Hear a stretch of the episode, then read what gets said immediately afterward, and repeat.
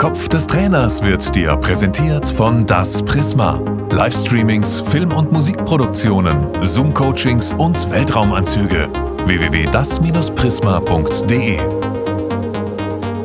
Hallo und herzlich willkommen zu einer neuen Ausgabe von Im Kopf des Trainers. Der zweite Teil mit dem ersten Schweizer Bundesliga-Trainer mit Rolf Fringer. Hallo Rolf. Hallo Stefan, guten Morgen.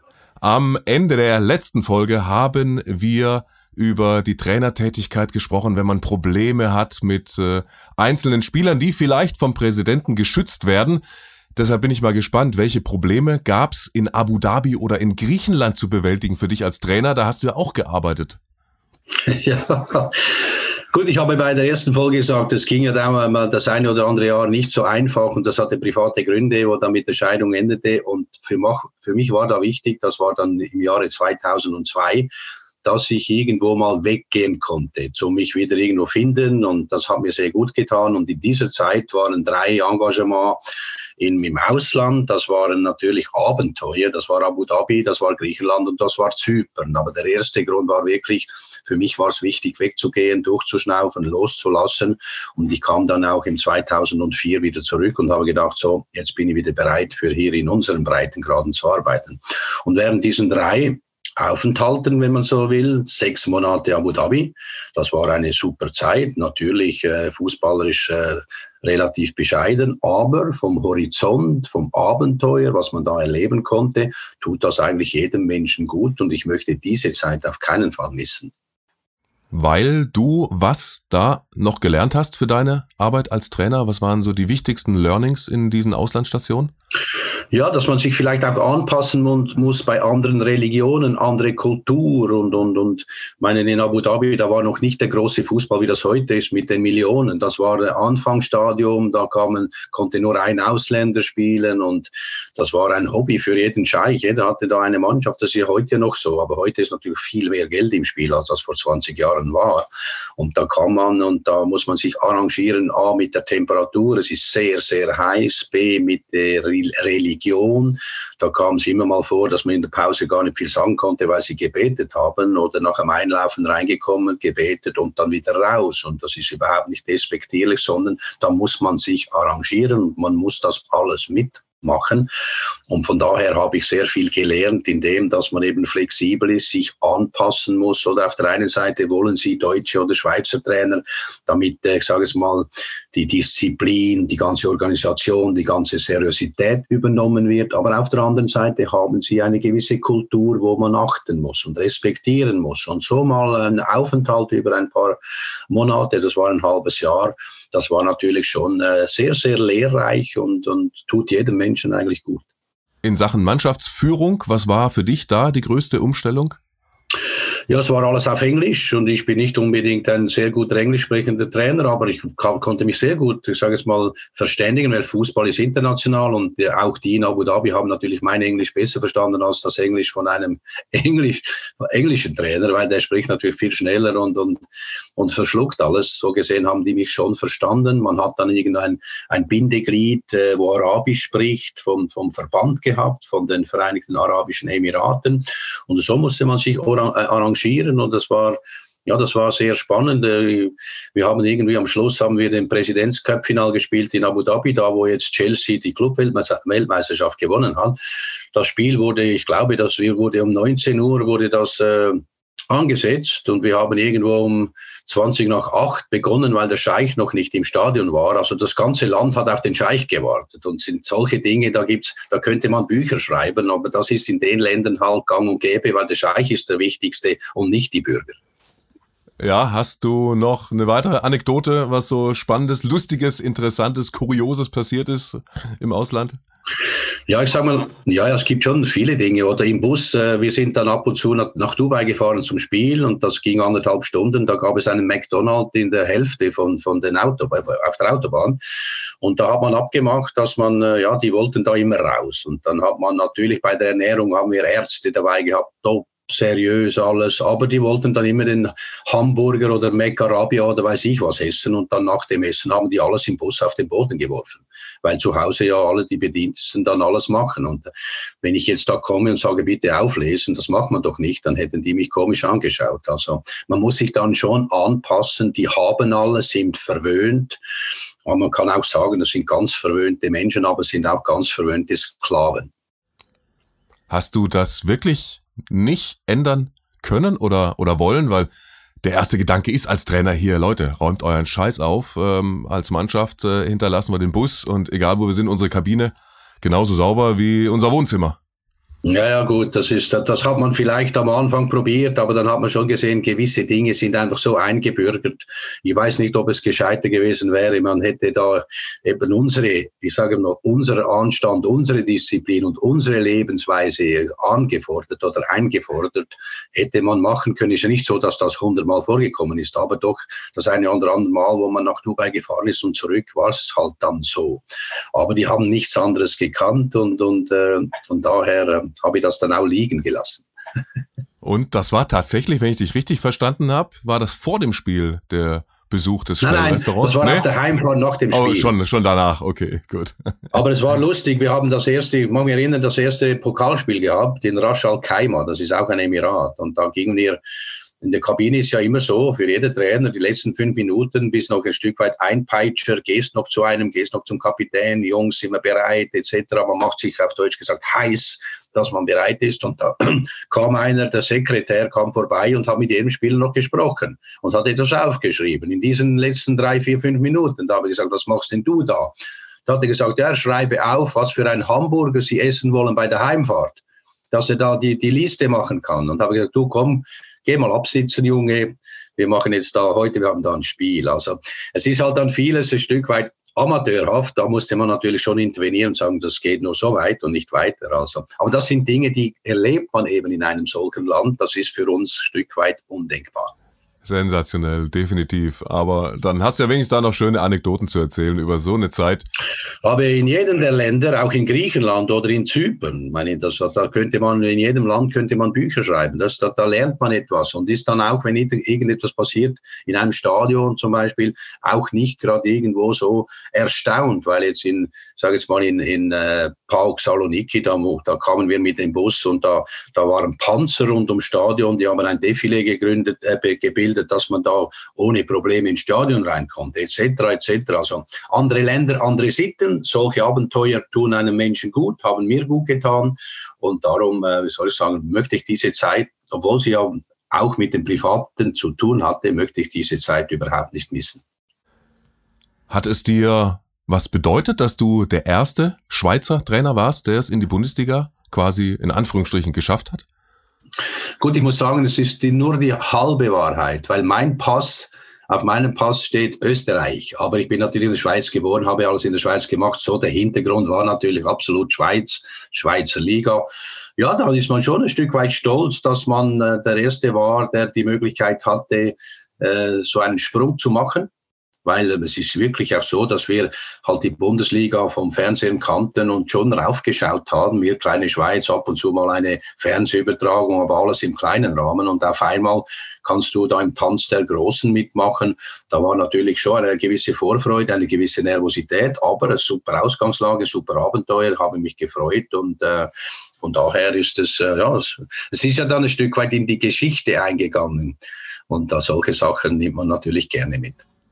Und mittlerweile sind wir bei acht eidgenössischen Trainern in der Fußball-Bundesliga. Seoane von Bayer Leverkusen ist der achte Schweizer. Wenn wir dich als, ja, als rein Schweizer nehmen oder, ja, oder Österreicher, Schweizer äh, Hybrid, ja, das äh, Halbschweizer, Halbschweizer vielleicht. Halbschweizer, ja, genau, ja, ja, das äh, dann sind wir bei acht. Was ja. ähm, gibt's denn so die die Schweizer Eigenschaften, die Tugenden, die ihr acht Trainer vielleicht sogar gemeinsam habt, warum man euch unbedingt haben wollte? Ich glaube schon, das hat man A, fachlich sind wir relativ gut ausgebildet, nochmals, weil der Schlechtere oder der Kleinere muss sich überall, ich sage es mal, orientieren. Was sind die Tendenzen? Wo hat man fußballerisch fachlich noch Reserven? Was machen diese und diese und diese Länder? Also sind alle fachlich eigentlich mehr oder weniger auf demselben Stand gut ausgebildet. Natürlich kann nicht jeder dasselbe machen mit dem ganzen Wissen, aber wir sind fachlich sicher bereit, was sage ich jetzt mal die Entwicklung im Fußball, das Moderne im Fußball anbelangt. Das bringt jeder mit als Rucksack dann ist sicher auch so, dass wir eine gewisse Disziplin haben. Bei den Schweizer weiß, was du hast. Die sind berechenbar. Sie sind anständig, sie sind gut organisiert, sie sind diszipliniert, sie sind pflichtbewusst. Und ich glaube, diese Eigenschaft, die, die sind ja nicht weit weg von den deutschen Eigenschaften. Und das bringen die Schweizer auch nicht. Also ich glaube mal rein vom sozialen Gedanken her, gut ausgebildet, vernünftig, vom fachlichen her auch ein guter Rucksack und das macht das Gesamtpaket von einem Schweizer Trainer auch, ich sage es mal, interessant in der Bundesliga. Jetzt warst du aus den genannten Gründen ja nur ein Jahr in der Fußball-Bundesliga aktiv, konntest also nicht so viele Spuren hinterlassen. Bei welchem schweizerischen Trainer sagst du, der hat bisher die größten Spuren hinterlassen in der Fußball-Bundesliga? Ja, das war schon, ich sage jetzt mal, das waren die zwei, die, also der Lucien Favre hat sicher sehr gut gearbeitet bei Gladbach, dann auch bei Dortmund. Man sieht das jetzt, man hat ihm immer vorgeworfen, er sei kein Meistertrainer. Aber ich sehe den Meistertrainer in Dortmund, sehe ich ja gar nicht aus der Schweiz. Vielleicht ist die Distanz zu weit, dass man das nicht richtig sieht. Also um, nur um zu sagen, dass er mit dem Lucien Favre nicht viel zu tun hatte. Aber er hat Spuren hinterlassen. Ich meine, Urs Fischer, von, von äh, sag mal, vom FC Basel äh, als, als Double-Gewinner da zu Union Berlin ging, das, das sind mehr als nur Spuren, das sind sehr große Spuren, was er mit dem Verein gemacht hat, überragend. Auch der Jerry Swane, der ja Spieler war bei mir beim FC Schaffhausen, macht das hervorragend, hat auch e-, extrem ein gutes Gesamtpaket, ist ein kompletter Trainer. Und jetzt müsstest du mir aber noch sagen, wer alles dann auch noch war, um dann keiner zu vergessen. Aber ich sage es mal ganz sicher, Lucien Favre war ein Stück weit Vorreiter, der Urs Fischer heute, der Jerry Swane, das sind alles sehr gute Trainer mit einem Top-Rucksack und darum sind die auch fähig, in der Bundesliga zu realisieren. Jetzt, wenn vielleicht wir alle Trainer ansprechen, kommt mir nochmal einer in den Sinn, wo man auch das Ähnliche sagen kann. Hast du gerade eine Liste bereit? Ja, äh, sofort. Aber wenn du sagst, Seoane war dein Spieler, dann wollen wir dir da noch ein bisschen in den Kopf des Trainers schauen. Wie war er als Spieler? Und was davon hat er in seinen Job als Trainer vielleicht sogar mit, mitgenommen? Ja, gut, er war ein Spieler, der, der, ich sage es mal, das Spiel lesen konnte. Er war ja Mittelfeldspieler und ich habe ihn eigentlich zu, zu, zum Beginn sehr schnell umfunktioniert als Innenverteidiger, weil er halt spielerisch sehr gut war. Er konnte das Spiel lesen, konnte es organisieren, organisieren konnte von hinten heraus Anweisungen geben und auch die Spiel, die Spielauslösung sehr, sehr gut gestalten. Und er war fachlich natürlich, hat das Ganze lesen können und das Ganze auch, äh, auch dann umsetzen können auf dem Feld. Dass er jetzt taktisch so gut ist und das Ganze im Griff hat und so vielseitig ist, ist von daher eben dann gar keine Überraschung. Dann haben wir natürlich noch, also Marcel Koller ist mir äh, spontan noch eingefallen, dann äh, Martin Schmidt, Mainz 05. Ja, auch, ja, muss man sagen, ja hat mit Köln in schwierigen Momenten sehr gut gearbeitet und in Bochum muss man sagen auch auch der Martin Schmidt, wo ja kein, sage ich mal, keine, sage jetzt Fußstapfen hinterlassen hat in der Schweiz, ging ja direkt dann über Mainz, hat auch erfolgreich, erfolgreich arbeiten können. Also von daher ja, waren ja, ich sage es mal, mehr oder, mehr oder weniger fast alle Schweizer Trainer auch ein Stück weit erfolgreich. Definitiv. Martin Andermatt war hier zu Gast im Podcast. Martin Andermatt beim SSV Ulm in der Fußball-Bundesliga gespielt. Auch darüber haben wir hier gesprochen mit dem aktuellen Trainer des äh, FC Schaffhausen. Da kann ich, darf ich dich unterbrechen? Das war nicht zuletzt, Sehr gerne. nicht zuletzt wegen mir, weil der Martin Andermatt kannte ich natürlich aus der Schweiz. Und da war auch der, der Ralf Rangnick, da hat, hat mit mir gesprochen und hat sich erkundigt über Martin Andermatt, weil er, wer wusste ja, der Ralf Rangnick war ja der Erste, der dann das vierte 4-4-2 dann auch umgesetzt hat, schon in der Jugend beim VfB. Und er wollte einfach wissen, er hatte diese Philosophie und wollte wissen, ob er Martin Andermatt diese auch umsetzen kann als Trainer in der Bundesliga. Und so kennt man sich natürlich und hat Verbindungen und darum war das, da diese, diese Referenz, die hat ihm dann sicher auch ein Stück weit geholfen. Dann haben wir, glaube ich, fast alle. Ja, Hans-Peter Latour hat noch gefehlt. Ja, der genau. War nicht so lange ne, in Köln. Ja. Nein. Und dann hatten wir alle. Nee, äh, Christian Groß natürlich noch in Stuttgart erfolgreich gewesen, auf Schalke leider überhaupt nicht erfolgreich und da nach kurzen ja. Wochen, nach ein paar Monaten da auch schon wieder geschasst. Aber ja, ja acht Stück spricht definitiv für die Qualität, die du angesprochen hast von den Schweizer Trainern. Ich denke auch, ich denke auch. Gibt es einen, einen, Schweizer Spieler, den du herausstellen würdest, der es äh, in die Bundesliga geschafft hat? Ja gut, wir haben sehr viele Spieler, die, die es geschafft haben. Im Moment ist Sommer, äh, Sommer äh, das Maß aller Dinge in Gladbach, kann man sagen. Akanji hat eine gute Zukunft vor sich. Elvedi top seriös seit einigen Jahren. Embolo hat gewisse Möglichkeiten. Es gibt viele. Wir haben auch noch andere, die, die spielen in anderen Ländern, in Italien und in England. Also so gesehen hat der Schweizer Fußball schon einen Sprung nach vorne gemacht. Früher hätte man ja den kleinen Schweizer das nicht zugetraut. Und jetzt hat man gesehen, wenn ein Schweizer in die Umgebung Bundesliga Bundesliga geht, dann ist er nicht weniger leistungsfähig wie der Deutsche. Das ist ja immer fragt, dass das zudem mit dem Bundesliga-Trainer, mit dem VW Käfer und dem Ferrari, dass, dass wenn du mit dem Ferrari gegen den Käfer gewinnst, bist du noch lange nicht der bessere Fahrer. So ist es auch mit den Spielern. Also wer im Umfeld teilnimmt, sich anpasst, kann absolut genau das gleiche Niveau erreichen, wie das die deutschen Spieler auch haben. So gesehen haben wir eigentlich noch viele gute Jüngere, die diesen Sprung in der Bundesliga auch schaffen werden. Und da du ja den Schweizer Markt auch äh, natürlich wie äh, aus deiner Westentasche kennst, gibt's einen Trainer, bei dem du sagst, ja, das müsste eigentlich auch mal einer sein für die Fußball-Bundesliga. Ist dir da irgendeiner aufgefallen, in der Super League zum Beispiel oder, oder in der Challenge League? Ja, wir haben sicher talentierte Trainer, junge Trainer, aber ich glaube, das, das, wo du da sagst, das war beim Cherry Suane der Fall. Der war ja dreimal Schweizer Meister mit den Young Boys Bern, da haben wir gespürt, das ist der richtige Moment, jetzt muss er gehen, weil der bringt den top gefüllter Rucksack mit. Fußballerisch, auch vom menschlichen her, von der Sozialkompetenz, Empathie. Das war sicher dieser Trainer, wo man sagen konnte, der ist komplett.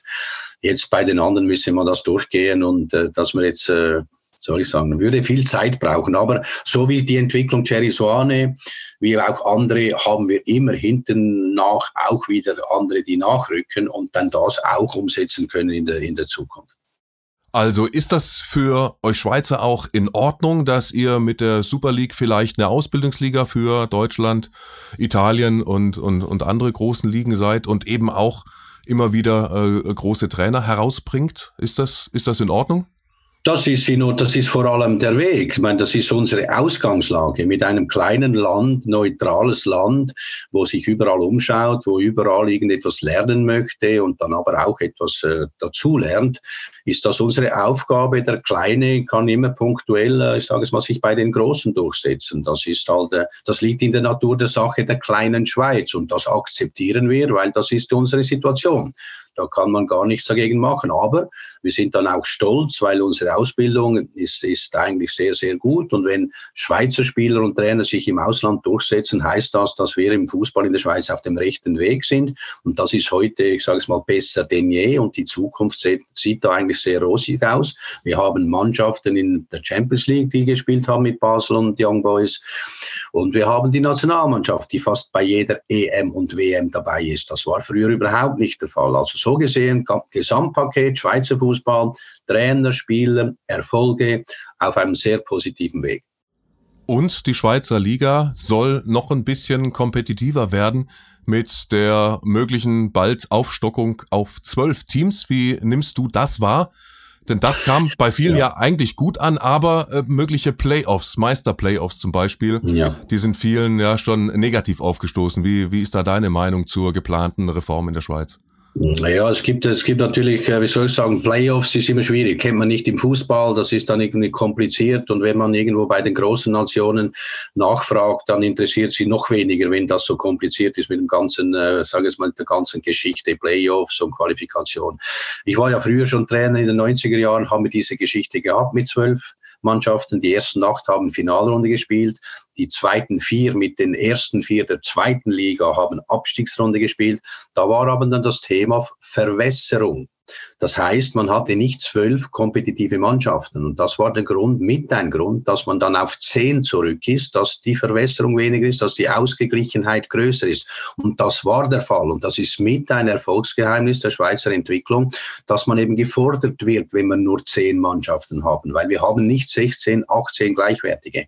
Und jetzt hat es natürlich viele Mannschaften, die waren in der Tradition früher in der obersten Liga, die wollen natürlich auch wieder mal zu oberst sein. Aarau, Winterthur, ähm, Thun, Schaffhausen etc.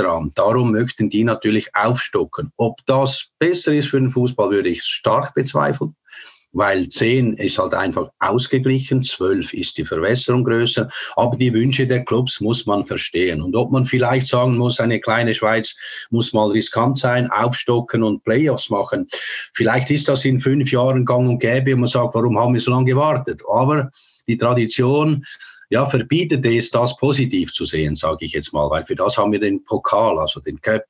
Und ich bin da, ich, ich sage es mal, ich bin nicht dagegen, gegen Playoffs, aber ich sage es mal, wenn man den Modus ändert, finde ich, müsste man gerade etwas Verrücktes machen und nicht einfach von 10 auf 12 und dann irgendwo wieder äh, mit Auf- und Abstiegsrunde. Das wäre mir dann fast zu wenig. Also verrückt wäre was gleich irgendwie wie die Bundesliga auf 18 hoch.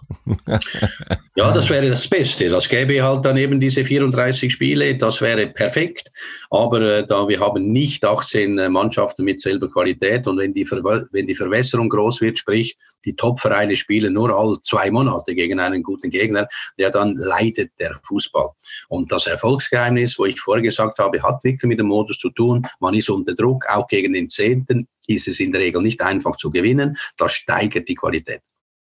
Dann möchte ich zum Schluss aber über zwei Punkte noch kurz reden. Natürlich über deine ähm, Arbeit beim Fernsehen, bei Blue und aber auch über das Stichwort Training. Denn eine Frage, lieber Rolf, die stelle ich jedem Fußballlehrer in puncto Training und Trainingsgestaltung. Was ist die härteste Übung in deinem Repertoire als Trainer gewesen?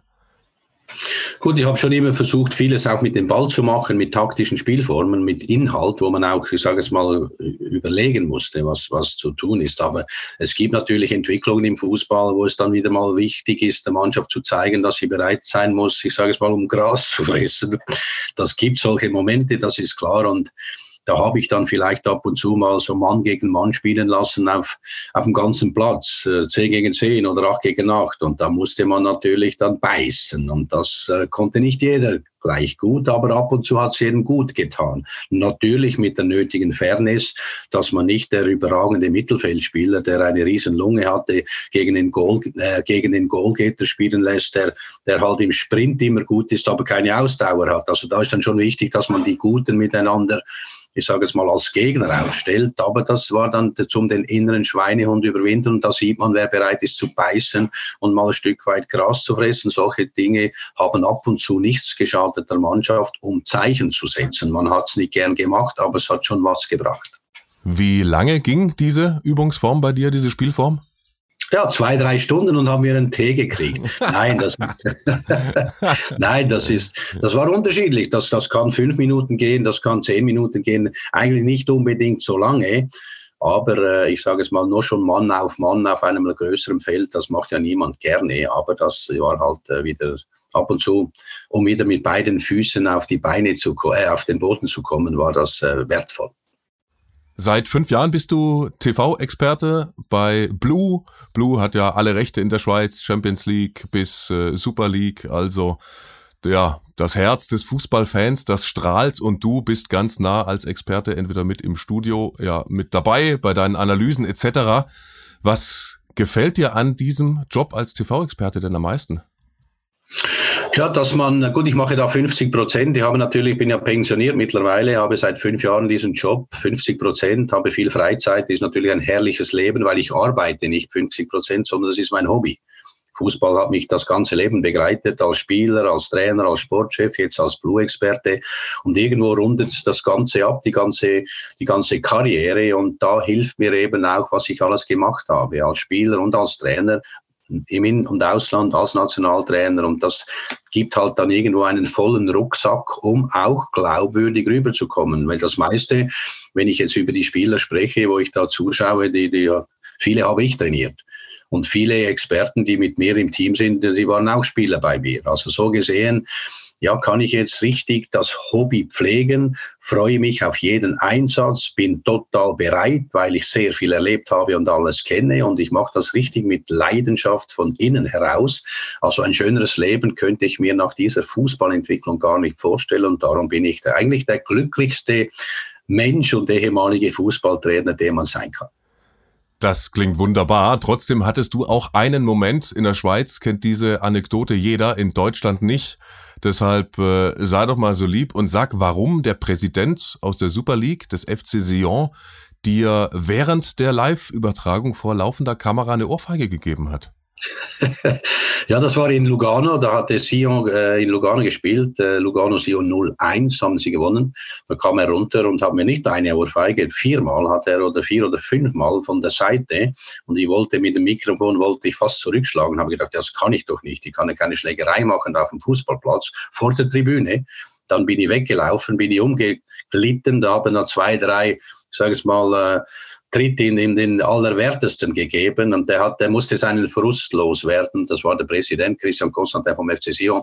Ich muss dazu sagen, dass ich grundsätzlich, wenn ich kritisiere, so kritisiere, dass ich jeden am nächsten Tag wieder in die Augen schauen kann. Ich möchte da fair sein, damit der, der kritisiert wird, wirklich sagen kann, eigentlich hat, hat er schon recht und nicht einfach wild herum kritisieren. Aber bei Christian Constantin als Präsident der hatte natürlich so seine, seine, sage ich mal, seine Anekdoten in seinem Leben als Präsident. Da kenne ich sehr viele.